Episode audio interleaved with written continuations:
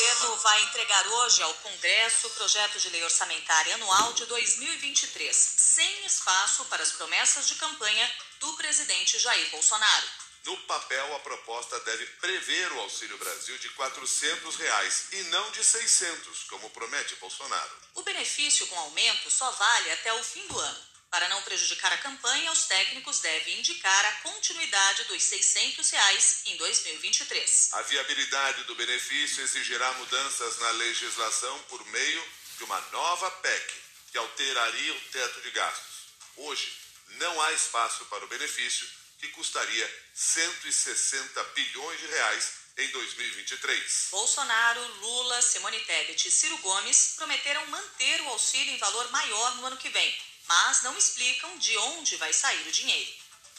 Ontem, Bolsonaro disse que pretende manter o valor de 600 reais com a venda de estatais, sem especificar quais empresas podem ser privatizadas. Outra promessa de campanha de Bolsonaro, a atualização na tabela do imposto de renda da pessoa física, também não deve estar prevista na proposta de lei orçamentária que será entregue hoje. Depois de não cumprir a promessa feita em 2018 sobre a correção, agora Bolsonaro promete isenção para quem ganha até cinco salários mínimos, o que dá mais de 6 mil mensais.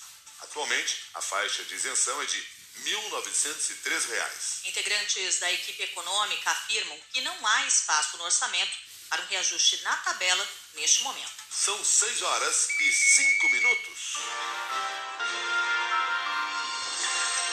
Candidato do PT, Luiz Inácio Lula da Silva, vai fazer campanha hoje em Manaus, no Amazonas. O petista visita a fábrica da Honda, participa de encontros sobre desenvolvimento sustentável e vai ao ato todos juntos pelo Amazonas. Ontem, o ex-presidente se reuniu em São Paulo com governadores, ex-governadores e representantes de forças de segurança. O candidato à presidência da República disse que vai recriar o Ministério da Segurança Pública, retomar o Estatuto do Desarmamento e prometeu criar um centro integrado de inteligência das polícias.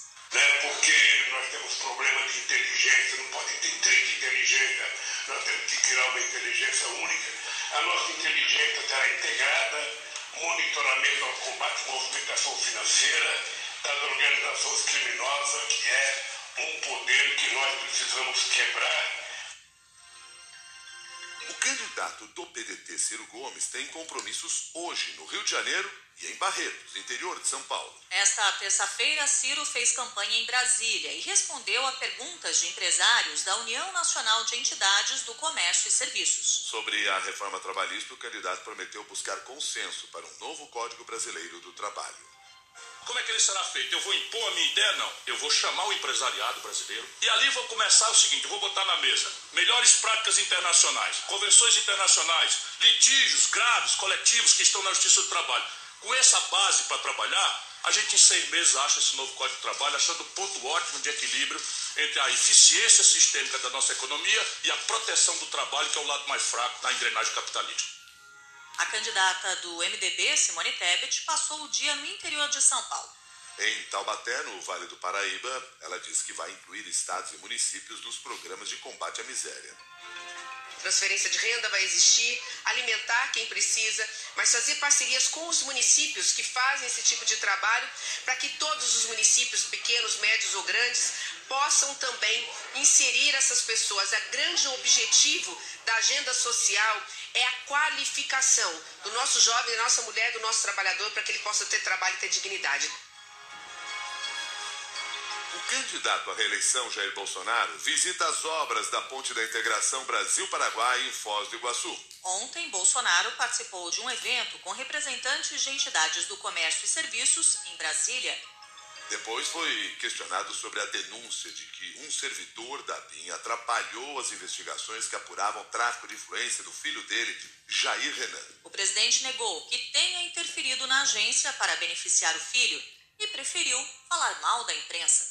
O nosso ministério comprou algum imóvel, alguma coisa, um, um novo programa em função de. Responda sim ou não. Mas a PF está falando que a BIM atrapalhou. Investigue, investigue, meu Deus do céu. Qualquer filho que tem que ser investigado. Agora para de massacrar. Tem influência na BIM também, ela faz seu trabalho lá. A Polícia Federal concluiu o inquérito e apontou não ter detectado crimes por parte do filho de Bolsonaro ou dos empresários envolvidos. Com isso, ninguém foi indiciado no caso. Bolsonaro também tentou minimizar um levantamento feito pelo UOL sobre a compra de imóveis pela família dele, com dinheiro vivo. Dos 107 imóveis do clã Bolsonaro registrados em cartório, 51 foram comprados com dinheiro em espécie, o que não é nenhum problema, na visão do presidente. Qual o problema comprar com dinheiro vivo algum imóvel? Eu não sei o que está escrito na matéria. Qual o problema? As autoridades dizem que é indício de. Então, tudo bem. Investiga, meu Deus do céu. Investiga. E o meu filho já foi investigado. Desde quando eu assumi, quatro anos de pancada em cima do Flávio, do Carlos, do Eduardo Menos, familiares meus do Vado Ribeira. Eu tenho cinco irmãos do Vado Ribeira. O que, que eu tenho a ver com o negócio deles? Agora são seis e nove. Uma pesquisa realizada pelo IPEC mostra como está a disputa pelos governos estaduais em várias unidades da federação. Em São Paulo, o candidato Fernando Haddad, do PT, continua na liderança. O candidato de Lula passou de 29% para 32% em duas semanas. Tarcísio de Freitas, apoiado por Jair Bolsonaro, subiu de 12% para 17%, enquanto o atual governador Rodrigo Garcia, do PSDB, oscilou de 9% para 10%. No Rio, o governador Cláudio Castro, do PL, subiu de 21% para 26% das intenções de voto em duas semanas. Marcelo Freixo, do PSB, oscilou de 17% para 19%, enquanto Rodrigo Neves, do PDT, passou de 5% para 6%. Em Minas Gerais, o atual governador Romeu Zema, do Partido Novo, subiu de 40% para 44% das intenções de voto. Alexandre Calil, do PSD, oscilou de 22% para 24%. 6 e 10 agora. O Tribunal Superior Eleitoral proibiu a circulação de pessoas armadas nos locais de votação no primeiro e no segundo turno das eleições. Quem possui porte de arma não poderá entrar armado nas sessões eleitorais nem permanecer no perímetro de 100 metros dos locais de votação. Conforme a medida aprovada por unanimidade no TSE, somente integrantes das forças de segurança que vão trabalhar nas eleições poderão estar vice-presidente do TSE, ministro Ricardo Lewandowski, citou a polarização política e o aumento da venda de armas no país para justificar a restrição.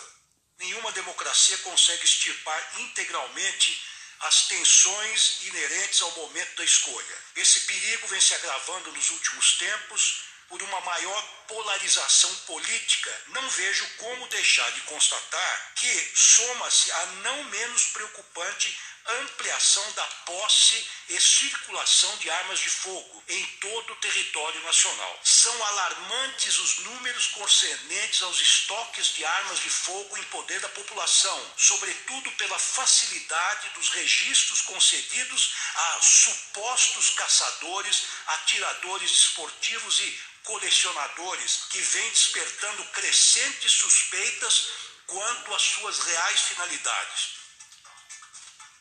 Você está acompanhando os destaques desta quarta-feira do Jornal da CBN. Morreu nesta terça-feira, aos 91 anos, Mikhail Gorbachev, último líder da União Soviética. Ele implantou o processo de abertura na potência comunista e foi um dos mais importantes personagens do século XX. Gorbachev ganhou o Prêmio Nobel da Paz em 1990 por ter negociado com os Estados Unidos o fim da competição por armamento nuclear. Segundo a agência estatal de notícias russa, ele morreu depois de um longo período com uma doença grave em um hospital em Moscou. Ele estava internado e fazia diálise por causa de uma doença renal. O presidente russo Vladimir Putin expressou condolências por meio do porta-voz do Kremlin, Dmitry Peskov. Em fevereiro, dois dias depois da invasão da Ucrânia pela Rússia, Gorbachev emitiu um comunicado pedindo o fim das hostilidades e o início imediato das negociações de paz. A presidente da Comissão Europeia, Ursula von der Leyen, disse que Mikhail Gorbachev era um líder confiável e respeitado, que ele desempenhou um papel crucial para acabar com a Guerra Fria e derrubar a cortina de ferro, abriu caminho para uma Europa livre e que este legado não será esquecido.